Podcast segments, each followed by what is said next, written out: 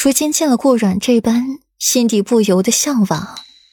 虽是裴世子日后还会纳妾娶侧妃，可就凭顾阮这份容貌和现在裴世子对她的宠爱，日后的日子也不会难过。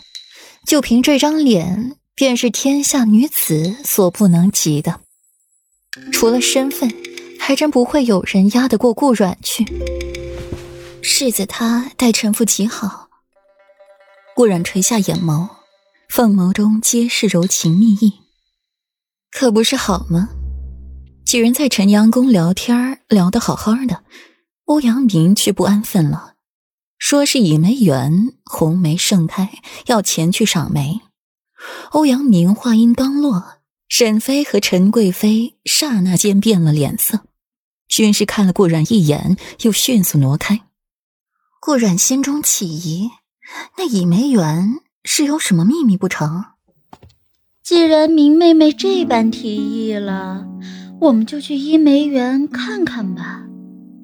陈贵妃率先恢复过来，脸上又是无懈可击的笑容。陈贵妃位分最高，她这般提议了，旁人自是没有拒绝的余地，便也一同去了。只是三人之间的气氛愈发的微妙了。梅花中的梅花分白梅和红梅。最好看的就要数红梅了，在褐色的枝干间，点缀着一朵一朵如血一般的红梅，像是繁星点点，又像是无数只红色的蝴蝶停歇在了树枝上面。要是远望，满树的红梅一团团，一簇簇，娇嫩嫩的绿叶衬托着美丽无比的粉红花朵，一缕缕的清香扑鼻而来。不觉得让人沉溺在这无以伦比的美景之中，散发出沁人心脾的清香，让人心旷神怡。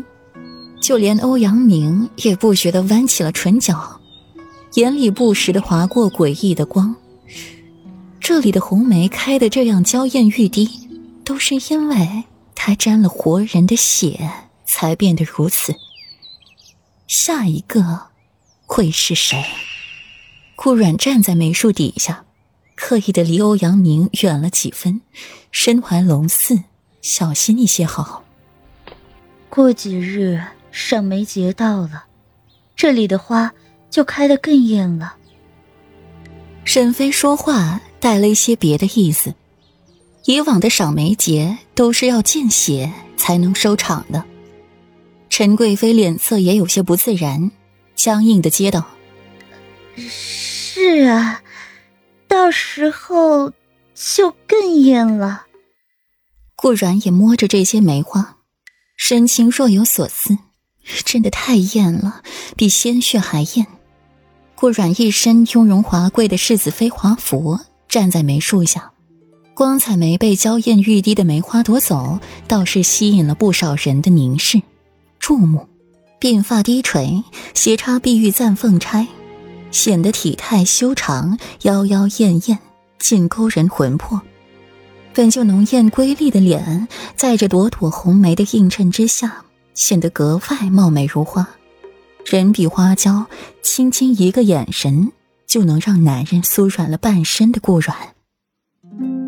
霍秋默默地站在梅林里，眸子闪着痴迷之色，最后又升起了一股浓浓的独占欲。